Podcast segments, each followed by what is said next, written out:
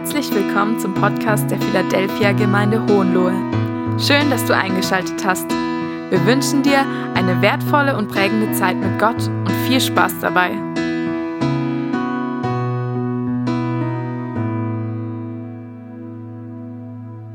Das riecht, ich rieche hier was. Äh, hier riecht's nach Brot. Gut, dass ich schon gefrühstückt habe. Ähm, wahrscheinlich haben die meisten von euch schon mal Hunger gehabt. So richtig Hunger, so einen richtig, richtigen Kohldampf sozusagen. Hunger, das gehört zu uns Menschen dazu. Benny, kannst du mir mal bitte die Fernbedienung für mein, äh, für den, für die Folien geben? Danke. Hunger gehört zum, zu uns Menschen dazu. Das ist einfach so. Äh, Gott hat es so gemacht, dass sich das Bedürfnis nach Nahrungsaufnahme einfach durch Hunger äußert und dass wir dem dann auch nachkommen. Wo Hunger nicht gestillt wird, da ist es ganz schnell so, dass das eigentlich die ganze Person beeinträchtigt. Mit Hunger beschreiben wir aber nicht nur das Bedürfnis zu essen, sondern ähm, wir können auch hungrig sein nach Liebe, wir können hungrig sein nach Anerkennung, nach Gerechtigkeit, nach ganz vielen verschiedenen Dingen. Nach was hungerst du heute sozusagen? Mit welcher Sehnsucht bist du heute Morgen in diesen Gottesdienst gekommen? Mit welcher Sehnsucht schaust du auch äh, im Livestream zu oder irgendwann später vielleicht? Was ist es, was dich da so umtreibt? Ich wünsche uns auf jeden Fall, jedem Einzelnen von uns, dass wir nicht hungrig wieder aus diesem Gottesdienst rausgehen müssen, sondern dass Jesus uns in diesem Gottesdienst wirklich satt macht. Heute geht es darum, dass Jesus sagt, ich bin das Brot des Lebens, ihr seht's hinter mir, und ähm, der ganze Bibelvers dazu, Johannes 6, 35, da sagt Jesus, ich bin das Brot des Lebens, Wer zu mir kommt, wird niemals wieder Hunger leiden und wer an mich glaubt, wird nie wieder Durst haben. Wie kommt Jesus dazu, das so zu sagen? Ähm, nun, Jesus hatte vorher 5000 Männer und ihre Frauen und Kinder äh, mit fünf Broten und zwei Fischen satt gemacht. Die berühmte Speisung der 5000 war kurz vorher passiert, wird uns kurz vorher berichtet. Und so hatten diese Leute damals, diese 5000 oder weit mehr als 5000 Menschen, ähm, hatten Gottes Versorgung erlebt, auf eine ganz wunderbare Art und Weise und sehr praktisch und handfest. Und es hatte dann auch Folgen. Das lesen wir in Johannes 6, Vers 15. Jesus merkte, dass sie ihn jetzt unbedingt festhalten und zu ihrem König ausrufen wollten. Deshalb zog er sich in die Berge zurück, er, ganz allein. Die Leute wollten Jesus zum König machen, zum Brotkönig. Sie meinten, mit Jesus haben wir jemanden gefunden, der uns satt machen kann. Und Jesus sieht diese Motive, er weiß, mit welchen Motiven sie ihn zu diesem Brotkönig machen wollen. Diesen Leuten ging es viel weniger um Jesus selber, sondern sie wollten seine Gaben, sie wollten das, was er ihnen geben konnte. Sie wollten mehr Brot, mehr Fische haben, sie wollten gesund gemacht werden, sie wollten befreit werden, sie wollten einfach ein besseres Leben haben. Und das kann man ja niemandem übel nehmen irgendwie. Aber eben, sie wollten das haben, was Jesus ihnen schenkte. Jesus selber als Person war an der Stelle gar nicht so wichtig. Der Geber, ja, der war letztlich austauschbar. Wenn jemand anderes gekommen wäre und ihnen mehr Brot oder irgendwie noch was anderes Attraktives gegeben hätte, dann wären sie dem hinterhergelaufen und hätten, ja, mit ihm irgendwie, hätten ihn irgendwie zum König machen wollen. Aber Jesus will nicht dieser Brotkönig sein. Er will nicht der sein, bei dem man einfach so den Wunschzettel abgeben kann und der sich dann irgendwie darum kümmern soll, dass diese Wünsche erfüllt werden. Er will nicht nur der sein, der irgendwie Brot verteilt. Deshalb sagt Jesus so ganz klar, ich bin das Brot des Lebens. Unsere Bedürfnisse, unsere Sehnsüchte werden letztlich nicht durch irgendwelche Gaben gestillt, sondern sie werden letztlich nur bei Jesus selber gestillt. Und deshalb sagt Jesus an dieser Stelle auch nicht, dass er das Brot des Lebens hat, sondern eben, dass er das Brot des Lebens ist. Er ist es selber. Echte Befriedigung unserer Bedürfnisse, die gibt es nur bei Jesus.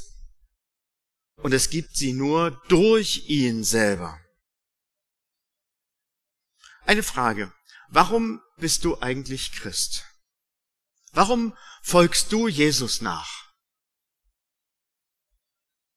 Bist du Christ, weil du den Segen Gottes haben möchtest, weil dir dieser Segen Gottes einfach dein Leben ein bisschen leichter, ein bisschen angenehmer machen soll und du eben immer wieder von Jesus beschenkt werden willst? Ist es das? Oder folgst du Jesus nach, weil du eine persönliche Beziehung mit ihm hast? Bist du Christ wegen der Gabe, wegen dem, was Gott dir schenkt?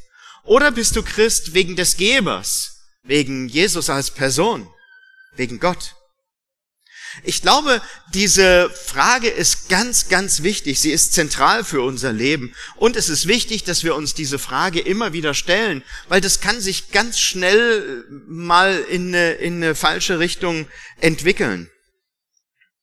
Es geht bei uns Menschen ziemlich schnell, dass unsere Beziehung zu Jesus irgendwie in den Hintergrund gerät und dass die Segnungen und die Gaben, die er gibt, ganz schnell wichtiger werden als Jesus selber, die Beziehung zu ihm. Wenn Jesus nur Mittel zum Zweck ist, dann wird dieser Hunger nach Leben immer wieder neu da sein. Er wird nicht gestillt. Nur wenn Jesus als Person das Zentrum unseres Lebens ist, finden wir wirklich Erfüllung. Nur in dieser Beziehung zu ihm kann unsere Sehnsucht nach Leben letztlich gestillt werden. Ein Beispiel. Jeder von uns sehnt sich wahrscheinlich nach Anerkennung, nach Lob, nach Wertschätzung, nach Freundlichkeit, nach menschlicher Wärme. Das ist einfach so und im Prinzip ist das eine Variante unserer äh, Sehnsucht nach Liebe. Und nun könnte man ja versuchen, diese Sehnsucht, dieses Bedürfnis, diesen Hunger von anderen Menschen um uns herum stillen zu lassen. Schließlich sind das ja die Menschen, mit denen uns einiges verbindet, Familie, Freunde und so. Die könnten doch irgendwie ähm, diesen, diesen, diesen Hunger stillen. Wenn ich aber das versuchen würde, dann bringt mich das sozusagen in, in eine Achterbahn hinein. Sagt jemand was Gutes über mich, dann gefällt mir das, dann fühle ich mich gut ähm, und dann geht's mir gut. Kritisiert mich jemand, ähm, dann geht's wieder bergunter, dann wird's schwieriger. Ist jemand freundlich zu mir und tut mir etwas Gutes, dann geht's wieder hoch, dann wird die Stimmung wieder gehoben. Kommt jemand irgendwie mit unfreundlichen Worten oder es ist irgendein Missverständnis in der Luft oder so, dann geht's wieder abwärts. Also so zu leben, das wäre irgendwie doch ziemlich komisch.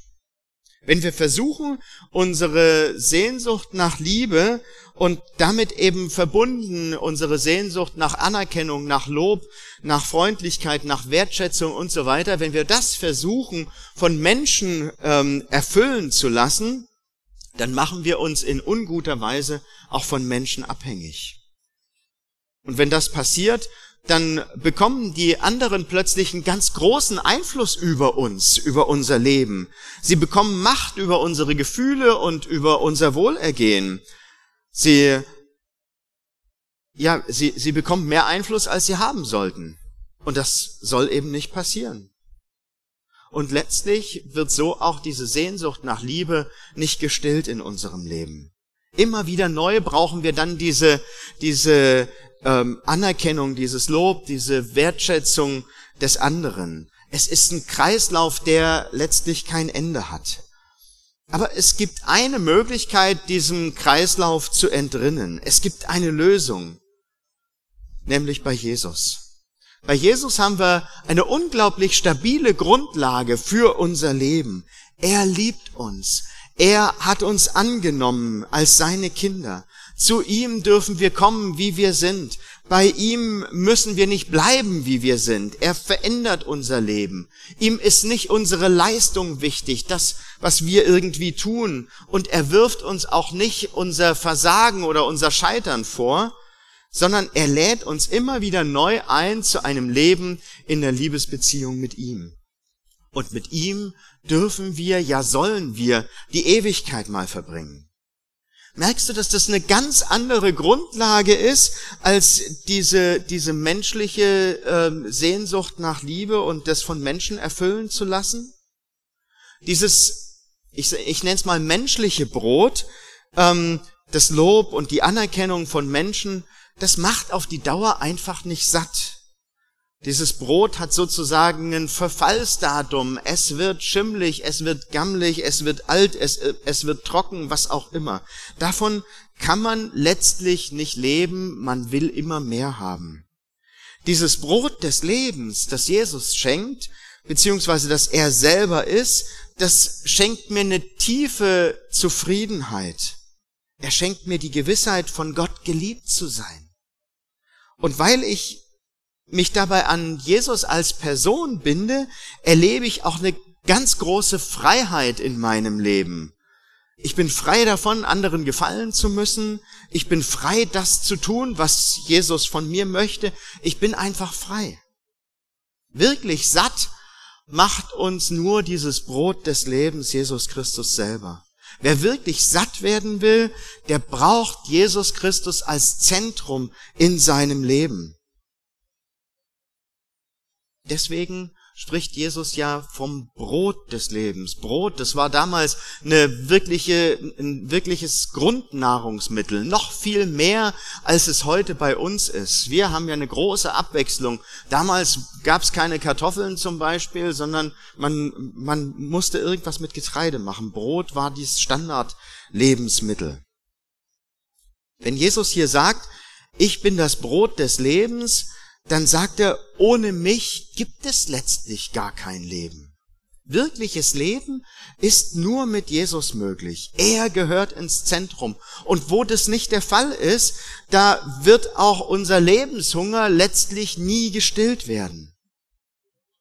Manche Leute machen Jesus so zur Randfigur ihres Lebens. Sich selber stellen sie dabei eher in den Mittelpunkt. Nach dem Motto, Hauptsache mir geht es gut. Und Jesus soll dann so am Rande dafür sorgen, dass alles glatt läuft und dass alles zur Zufriedenheit verläuft. Sie betrachten ihr sogenanntes Christsein dann als Weg, ja, irgendwie das Leben zu verbessern. Finanziell, beruflich, gesundheitlich, familiär, was auch immer. Aber das hat mit Christsein nichts zu tun. So funktioniert dieses Leben mit Jesus nicht. Er lässt sich nicht zur Randfigur degradieren und er lässt sich auch nicht zum Wunscherfüllungsautomaten machen. Jesus will die Grundlage unseres Lebens sein, der Mittelpunkt unseres Lebens sein. Wo das nicht der Fall ist, da bleiben wir einfach hungrig. Wo aber Jesus eben zu unserer Lebensgrundlage wird, wo er zum Mittelpunkt unseres Lebens wird, da werden wir erleben, wie er unseren Hunger in seiner liebenden, heilenden, sanften, starken Art einfach stillt. Aber wie geht das?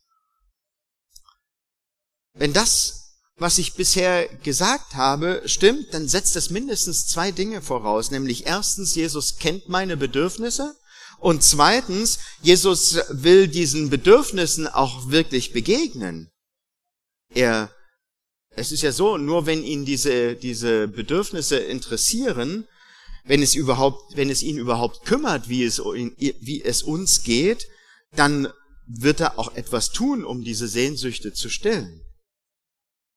Also Jesus kennt unsere Bedürfnisse. Warum sage ich das?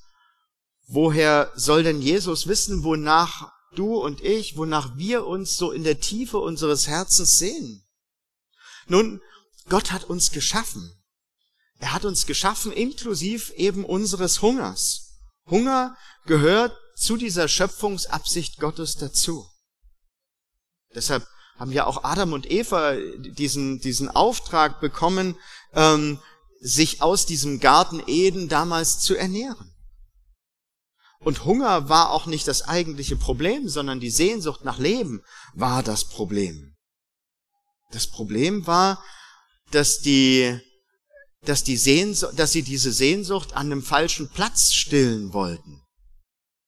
Hunger und Sehnsucht an sich sind nicht falsch. Sie werden zum Problem, wo sie in falscher Weise oder an der falschen Stelle ähm, gestillt werden oder wo man das versucht, sie an der falschen Stelle zu stellen.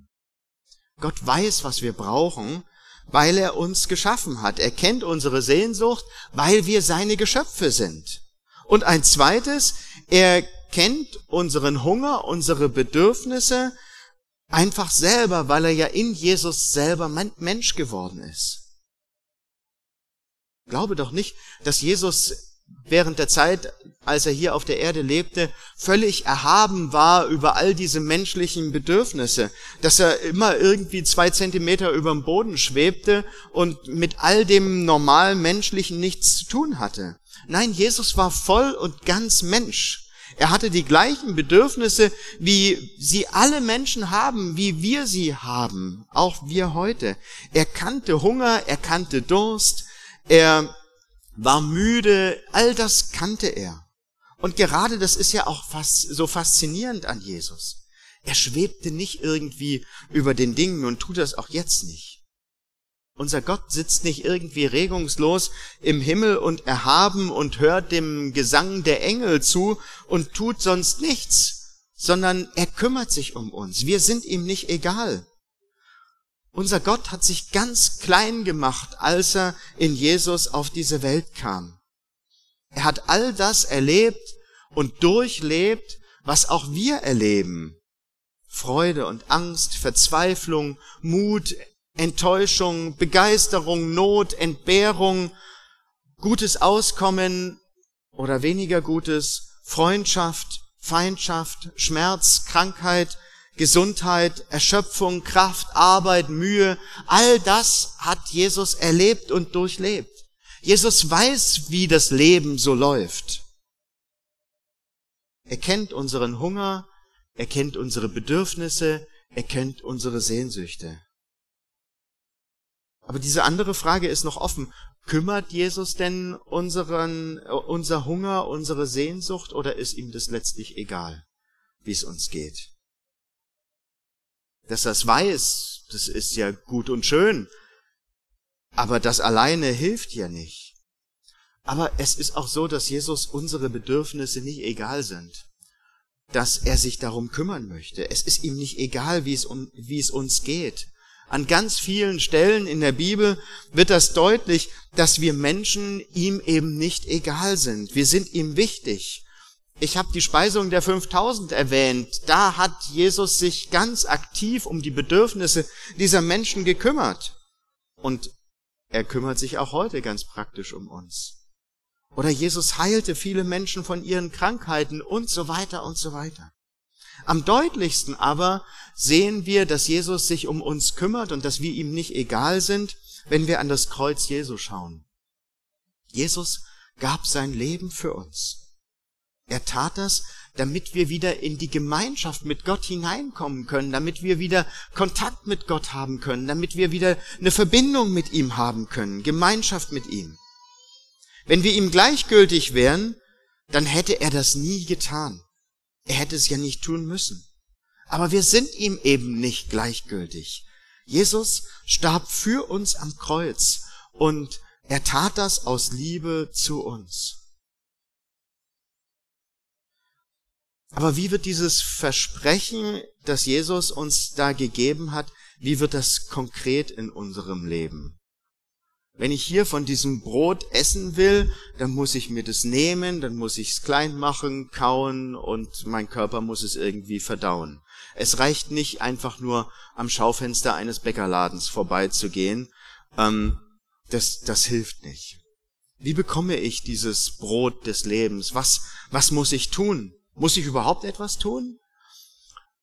Normalerweise, wenn wir Brot kaufen, müssen wir das bezahlen. Aber Jesus hat den Preis für dieses, äh, das, Jesus hat den, den Preis, dass er Brot des Lebens sozusagen ist, am Kreuz bezahlt. Dieses Brot des Lebens, das kostet nichts. Aber Jesus hat es alles gekostet. Wir brauchen nichts geben. Er hat sein Leben gegeben, damit wir das haben können. Es ist vollbracht. Es ist bezahlt. Und so wie wir dann Brot essen müssen, um satt zu werden, müssen wir dann auch Jesus als unseren persönlichen Herrn und Erlöser einfach annehmen, in unser Leben aufnehmen. Es reicht nicht aus, einfach nur in die Gemeinde zu gehen und sich das alles immer wieder nur anzuschauen. Das wäre genauso, als ob du beim Bäcker dir Brot anguckst. Davon wirst du auch nicht satt. Sondern Jesus muss in unser persönliches Leben hineinkommen. Ohne diesen Schritt werden wir immer hungrig bleiben. Deshalb sagt ja Jesus nicht nur, ich bin das Brot des Lebens, sondern er sagt auch dann weiter, wer zu mir kommt, wird niemals wieder Hunger leiden und wer an mich glaubt, wird nie wieder Durst haben. Diese Bedingung, dass Jesus unseren Hunger und unsere Sehnsüchte stillen möchte, ist die, die Bedingung dafür, dass er das tut, die ist, dass wir zu ihm kommen und dass wir ihm unser Leben anvertrauen. Das ist zum einen eine Grundsatzentscheidung, die, die Bekehrung, wenn wir anfangen mit Jesus zu leben. Und zum anderen ist es eine Entscheidung, die wir immer und immer und immer wieder neu treffen müssen. Diese Entscheidung, ich will Jesus nachfolgen und ich will mit ihm leben, das will ich auch an diesem Tag tun auch in diesem Moment. Diese, es, es geht darum, dass diese gute Nachricht, dass er uns liebt und dass er uns zu einer Beziehung mit ihm selber befreien will, dass dieses Evangelium sozusagen in die einzelnen Bereiche unseres Lebens hineinkommt, dass es heruntergebrochen wird. Christsein bedeutet ja nicht, dass wir neben all dem, was unser Leben ohnehin schon ausmacht, dann irgendwie noch ein bisschen Zeit für Gott nehmen. Und dass wir dann trotzdem die Lebensbereiche irgendwie selber bestimmen. Sondern Christsein bedeutet, dass Jesus bestimmt. Er ist der Bestimmer, nicht ich. Er ist der Herr über meine Arbeit, über meine Finanzen. Er ist Herr in Familie und Ehe. Er ist Herr in der Freizeit, beim Autofahren, in der Schule über meine Freundschaften und Beziehungen, worüber auch immer, über mein ganzes Leben. Dieses Brot des Lebens, das soll seine Wirkung einfach in unserem ganzen Leben, in allen Lebensbereichen entfalten. Sein Wille soll in allen Bereichen unseres Lebens verwirklicht werden. Seine Herrschaft soll sichtbar werden in unserem Leben. Und zwar komplett. Es soll unser, die, diese Herrschaft Jesu soll unser Leben prägen und gestalten. Anna Maria hat uns was mitgebracht, ähm, ja, was ich ganz toll finde und was super gut zu diesem Teil passt. Ich brauche meine Maske und dann mache ich Platz. Genau heute, vor zwei Wochen, am 23. Mai, ist Erik Kahle gestorben. Insgesamt hat Erik Kahle über 70 Bücher geschaffen, die in über 70 Sprachen übersetzt wurden. Er ist vielfach ausgezeichnet worden und weltweit sind mehr als 170 Millionen Kahle Bücher verkauft worden. Allein 50 Millionen Exemplare sind ein Kinderbuch. Ein Kinderbuch, das mich vom Thema her für heute ganz wunderbar inspiriert hat. Die kleine Raupe nimmersatt. Auf einem Blatt liegt ein kleines Ei. Am Morgen, als die Sonne aufgeht, öffnet sich das Ei und eine kleine Raupe schlüpft heraus. Winzig und hungrig erkundet sie die Welt. Eine Woche lang, von Montag bis Samstag, frisst sie sich durch alles, was sie so findet. Von Obst über Süßigkeiten, auch Wurst und Käse sind vor ihrem unglaublichen Hunger nicht sicher. Aber so richtig satt wird sie gar nicht, sie muss immer mehr essen. Und schließlich bekommt sie irgendwann Bauchweh. Am Sonntag tritt sie dann ein bisschen kürzer, frisst sich nur noch durch ein grünes Blatt, spinnt sich in einen Kokon und äh, scheint sich dann gleich besser zu fühlen. In diesem Kokon bleibt sie zwei Wochen lang. Und eines Tages schlüpft sie aus diesem Puppenhaus und ist ein wunderschöner und farbenprächtiger Schmetterling. Erst Bauchweh, dann Schmetterling. So war der Titel einer Rezension, die ich über dieses Buch gefunden habe. Und ich finde, es ist ein guter Vergleich dafür, wie sich unser Leben verändert, wenn wir für Jesus, wenn wir uns für Jesus als unseren alleinigen Versorger, also sozusagen als unseren Brötchengeber entscheiden. Und dass Gott wirklich keine kleinen Brötchen für uns backt, das sehen wir in vielen Geschichten in der Bibel. Gott gibt immer gerne und er gibt immer großzügig. Wir sehen es bei den Israeliten auf dem Weg durch die Wüste. Die Israeliten bekommen Hunger, Gott gibt Manna vom Himmel, gibt mehr als notwendig ist, aber sagt auch, sammelt nur so viel, wie ihr für diesen Tag braucht. Und das macht Gott 40 Jahre lang, Tag für Tag, ganz zuverlässig versorgt er seine Kinder. Bei der bekannten Speisung der 5000, von der Thomas schon erzählt hat, diese wundervolle Vermehrung von zwei Fischen und fünf Broten, wurden alle satt, aber es blieben sogar noch zwölf Körbe übrig, die die Jünger anschließend eingesammelt haben. Und als Jesus über das Beten lehrt, sagt er, würde etwa jemand von euch seinem Kind einen Stein geben, wenn es um ein Stück Brot bittet, oder eine Schlange, wenn es um einen Fisch bittet? Trotz all eurer Bosheit wisst ihr Menschen doch, was gut für eure Kinder ist. Und gebt es ihnen. Wie viel mehr wird euer Vater im Himmel denen Gutes schenken, die ihn darum bitten? Oder, klar, Psalm 23, der Herr ist mein Hirte, mir mangelt nichts. Du deckst mir den Tisch vor den Augen meiner Feinde. Du salbst das Haupt mit Öl und schenkst mir den Becher voll ein. Nur Gutes und Liebes oder Glück und Gnade werden mich begleiten. Und wenn ihr euch auf die Suche macht, werdet ihr in der Bibel noch viele weitere solcher Verheißungen und Versprechungen entdecken. Und obwohl wir das alle wissen und diese Bibelstellen vielleicht schon zigmal gelesen haben, geht's uns häufig doch wie der kleinen Raupe nimmer satt. Wir kämpfen uns durch die Woche von Montag bis Samstag. Wir stopfen körperlich, geistig und seelisch so einiges in uns hinein, mühen uns ab und stellen am Ende fest, so richtig glücklich und zufrieden über einen längeren Zeitraum, das werden wir nicht. Der Lebenshunger nach mehr von allem, der bleibt einfach. Und Wilhelm Busch hat's mal ganz bemerkenswert ausgedrückt. Erfüllte Wünsche kriegen Junge, viele, wie die Säue. Und das erklärt uns vielleicht auch einiges. Ja, und dann passiert's, dass auch wir Bauchweh kriegen nach dieser Woche. Bei uns ist das Bauchweh dann vielleicht der Burnout, der Herzinfarkt, der Schlaganfall, die Depression oder ein ganz anderes gravierendes Ereignis, das uns dazu veranlasst, kürzer zu treten, nur mal ein grünes Blatt zu essen, sich ein Kokon zu spinnen und sich auch zurückzuziehen.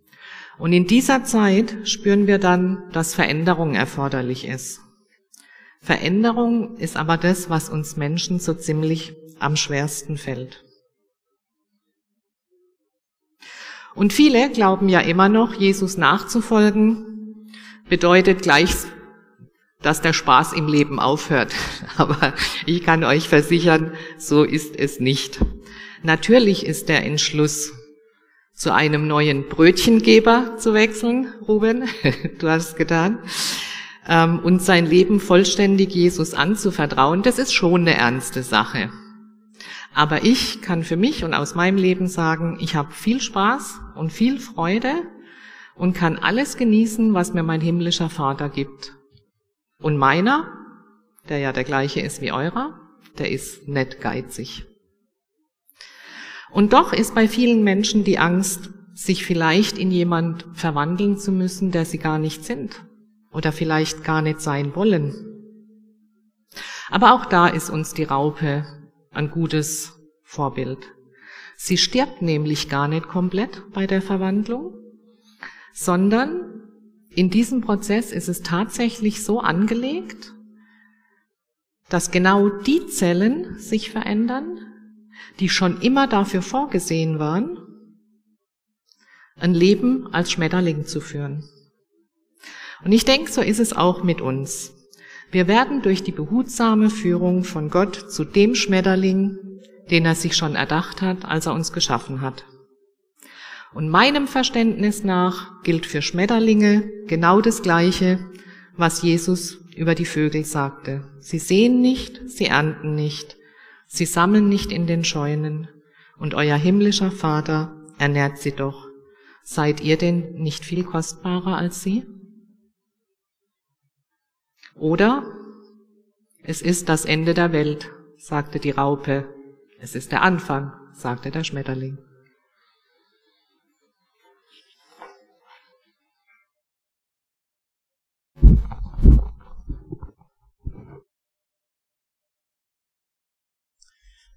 Vielen Dank.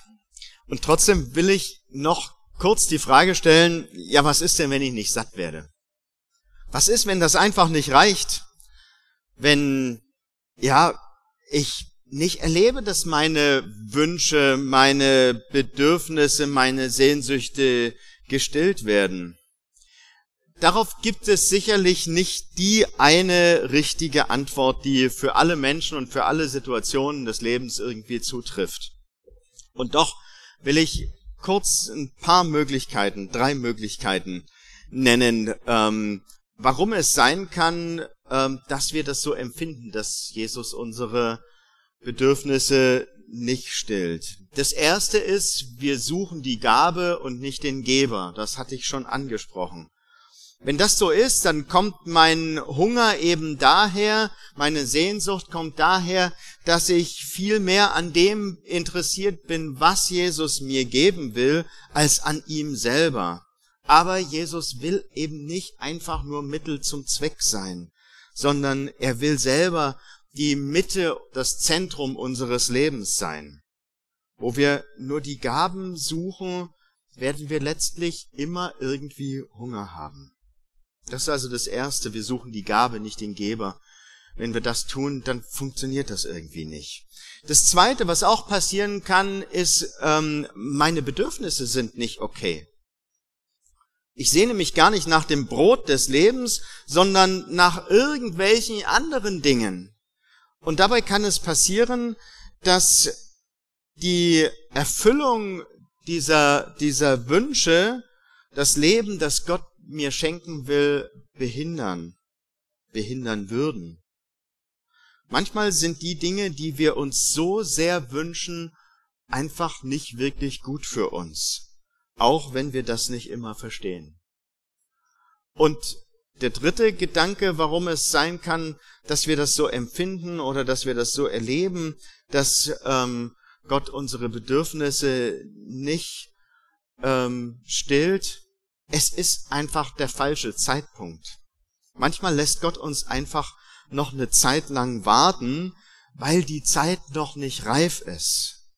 Aber wir dürfen sicher sein, Jesus will unseren Hunger, unsere Bedürfnisse, unsere Sehnsüchte stillen und er wird es tun.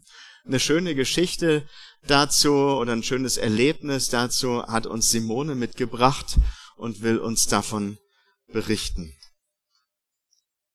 Guten Morgen erstmal. Es ist voll schön, dass so viele da sind. Ähm, ja, wir wieder gemeinsam Gottesdienst feiern können. Ich wollte euch ein wenig teilhaben lassen an einem Teil unseres Lebens ähm, von meinem Mann und mir, wo ich das Gefühl hatte, Gottes Timing ist einfach besser, wie, ähm, wie ich es ursprünglich dachte und er unsere Bedürfnisse zu einem besseren Zeitpunkt gestillt hat, hatte, wie ich mir das vorgestellt habe. Und da gehe ich mal ein wenig zurück ähm, und fange an vor ungefähr zehn Jahren. Da war ich noch ein bisschen dünner und schlanker. ähm, und mein Mann, der war noch bei einer anderen Firma beschäftigt. Und der Firma, da ging's nicht so gut und ähm, oder es war nicht ganz klar, ähm, ob er vielleicht ein, Ar ob ein Arbeitswechsel bevorsteht. Und wir wussten dann einfach nicht, ob es uns vielleicht in die Welt verschlägt oder weiters weg, weil er hat ein bisschen, was hat, er hat keinen speziellen Job, aber ja, wir wussten einfach nicht, ob uns, ob es uns so anders hin verschlägt. Und ähm, wir hatten damals aber schon einen, einen Bauplatz im Limespark reserviert. Wir hatten beide so irgendwann mal einen Wunsch nach dem Haus. Wir sind beide im Garten groß geworden, empfangen gerne Gäste. Und ähm, der Limespark wurde dann größer und dann haben wir gedacht, oh, da ist ein Randlagebauplatz, der ist, das ist einfach perfekt für uns. Und dann ähm, haben wir den reserviert. Und ähm, dann ging es aber drum, ja, jetzt wissen wir nicht, wenn wir dann wegziehen und erst, ja, das ist einfach nicht drin. Und haben uns dann entschieden, trotz der Reservierungskosten den Bauplatz wieder freizugeben. Und wir sind dann auch gegen später mal an dem Bauplatz vorbeigelaufen und da steht jetzt wirklich ein sehr schönes Haus. Und ich dachte so, es könnte eigentlich so ein bisschen unsere sein, wäre schön und ähm, aber uns ging es auch nicht schlecht. Also wir, wir haben auch eine schöne Wohnung gehabt. Als ich mal heute Morgen Henna und Bera gesehen habe, habe ich gedacht, da haben wir sogar mal mit Princess Time übernachtet in der Wohnung, gell? Genau. Ähm, genau, am Ende war es dann so, dass der Thomas doch einen Arbeitsplatz hier gefunden hat und wir da geblieben sind und ja, der Bauplatz war dann aber schon weg und das Haus stand schon. Und ein paar Jahre später, da war ich dann mit der Laura schwanger. Und wir waren noch in unserer Wohnung. Ich war nicht, also ich war dankbar für die Wohnung. Das war wirklich auch ein schöner Fleck. Ähm, aber dann hat uns der Vermieter mit in der Schwangerschaft mitgeteilt, er will die Wohnung verkaufen. Und die war im dritten Stock und jetzt so für eine Familie nicht ganz optimal. Und dann haben wir gedacht, oh, kaufen, ah, so für unsere Zukunft, das ist, das ist jetzt nicht das Passende. Aber wir wussten auch, die Wohnung, gell, die ist schön gewesen, dass wenn, wenn die verkauft wird, dann ist die relativ schnell weg. Das war einfach ein interessantes Objekt. Und so war es dann auch. Wir hatten, ähm, ich glaube, wir hatten einen Termin und die Wohnung war verkauft. Und äh, ich war schwanger. Wir waren kurz vor unserem Mallorca-Urlaub und wir dachten so, hä? Ähm, jetzt ist ja ungefähr der blödeste Zeitpunkt, sich eine Wohnung zu suchen. Ich schwanger. Ähm, Urlaub war so ein bisschen bedeckt mit Sorgen oder ja, Thomas meinte dann, ich lasse euch doch nicht auf der Straße sitzen und ich habe mir gedacht, nee, wir werden schon was finden. Aber es war schon so bisschen, oh, im Urlaub hat es uns auch beschäftigt. Und ähm, wir haben dann auch nach Wohnungen zur Miete und Häusern zur Miete geschaut, aber es ist echt schwierig, ein bisschen was Größeres für eine Familie zu finden, auch zum Mieten. Und dann ist der Thomas im Urlaub auf ein Haus gestoßen. Das war, war schon mal drin, aber das war uns damals dann zu teuer. Und dann hat er gesehen, irgendwie das wurde reduziert. Vielleicht wurde es nicht verkauft. Und dann haben wir gedacht, komm, ich gebe, ich habe dann gedacht, ich gebe dem Haus eine Chance. Ähm, war nicht so, dass es gleich mich jetzt vom Hocker gerissen hat. Ist halt schon, also ist halt auch sein Alter auf dem Buckel. Und ähm, genau, haben uns dann sofort um einen Besichtigungstermin gekümmert nach dem Urlaub. Und ich kam in dieses Haus und was mich so überzeugt hat, war so die Helligkeit. Ich weiß nicht, mir ist es immer wichtig, wenn ich wo reinkomme, dass da hat dann die Sonne an dem Tag reingeschienen und ich habe gedacht, oh, sieht ja doch gar nicht so schlecht aus. Es war von einer älteren Dame, dementsprechend waren die Möbel und die, die Decke noch so mit Holz, was man halt damals gemacht hat. Ähm, war auch bisschen so eine Zeitreise. Meine Mama hat die Betten von früher erkannt, die hohen mit den mit den dicken, dicken Bettdecken war noch im Keller. Also war ein bisschen eine Zeitreise auch für meine Mama, als es dann angeschaut hat. Aber wir konnten uns einfach vorstellen, ja, da kann man was draus machen, ein bisschen was renovieren. Und ähm, genau, das war dann mal so der erste Schritt. Waren auch andere Interessenten da. Und ähm, am Ende war es dann aber so, dass wir das Haus tatsächlich ähm, bekommen haben. Und es war dann irgendwie so ein Geschenk für mich, weil oben ist eine Wohnung drin, da wohnt jetzt meine Schwiegermama. Jeder, der Kinder hat, der beneidet mich, habe ich das Gefühl, so um die Unterstützung, die man da im Haus hat. Und ähm, genau, die Schwester von, von meinem Mann konnte dann das Elternhaus. Das war dann irgendwie so eine runde Sache, wo ich gedacht habe, Wahnsinn. Ähm, Im Nachhinein denke ich einfach, das war das Beste, was uns passieren könnte, konnte und wir fühlen uns sehr wohl und sind dankbar für die Größe und den Garten. Und damals konnte ich das einfach nicht verstehen. Jetzt, wo ich schwanger war, habe ich gedacht, ach, das ist ja jetzt echt so mit es, also Umzug dann noch im Ende der Schwangerschaft, was zu finden und wir wollten dann nicht nochmal umziehen und wieder umziehen und ähm, ja und ähm, so äh, so war das genau. Jetzt muss ich kurz gucken. Genau, dann noch den Zeitdruck zu haben, auch mit dem, die Mieter wollten dann auch selber einziehen. Dann hat man ja auch noch diese gewisse Frist, wann man raus muss. Und ich wollte mit der, mit der Geschichte euch ermutigen, dass unser Blick manchmal so ein bisschen, ja, so auf nächsten Schritt, bisschen kurzfristig ist, aber Gott sieht das große Ganze und weiß irgendwie, was dahinter steckt. Und dass er einfach keinen von euch vergessen hat und er sieht unsere Sehnsuchte und Bedürfnisse. Also ich will jetzt nicht sagen, dass jeder ein Haus braucht und ähm, aber einfach, dass er eure Wünsche sieht und erkennt. Und wir dürfen auch mal einen Durchhänger haben, und fragen, aber ich denke, wir dürfen nicht die Größe und Macht Gottes vergessen, der das Unmögliche möglich machen kann. Sieht man auch hier. ähm, und ich wünsche uns einfach dieses Vertrauen, ähm, dass Gott gut ist. Und ich bin auch noch auf einen Vers gestoßen, den ich euch gern mitgeben würde. Irgendwie diese Woche noch. Dank dem Herrn, denn er ist gut und seine Gnade hört niemals auf. Und Darauf dürfen wir vertrauen und uns verlassen, egal um welche Lebensbereiche es geht. Ich denke, jeder hat was anderes, was einen beschäftigt oder wo der Wunsch danach ist. Und wir dürfen das in Gottes Hand legen und vertrauen, dass er, ja, das sieht und kennt und sich darum kümmert. Danke, dass du dabei warst. Wir hoffen, du konntest etwas für dich mitnehmen. Fragen wende dich gerne an info@philadelphia-gemeinde.de oder schau auf unserer Homepage www.philadelphia-gemeinde.de vorbei. Bis zum nächsten Mal und Gottes Segen.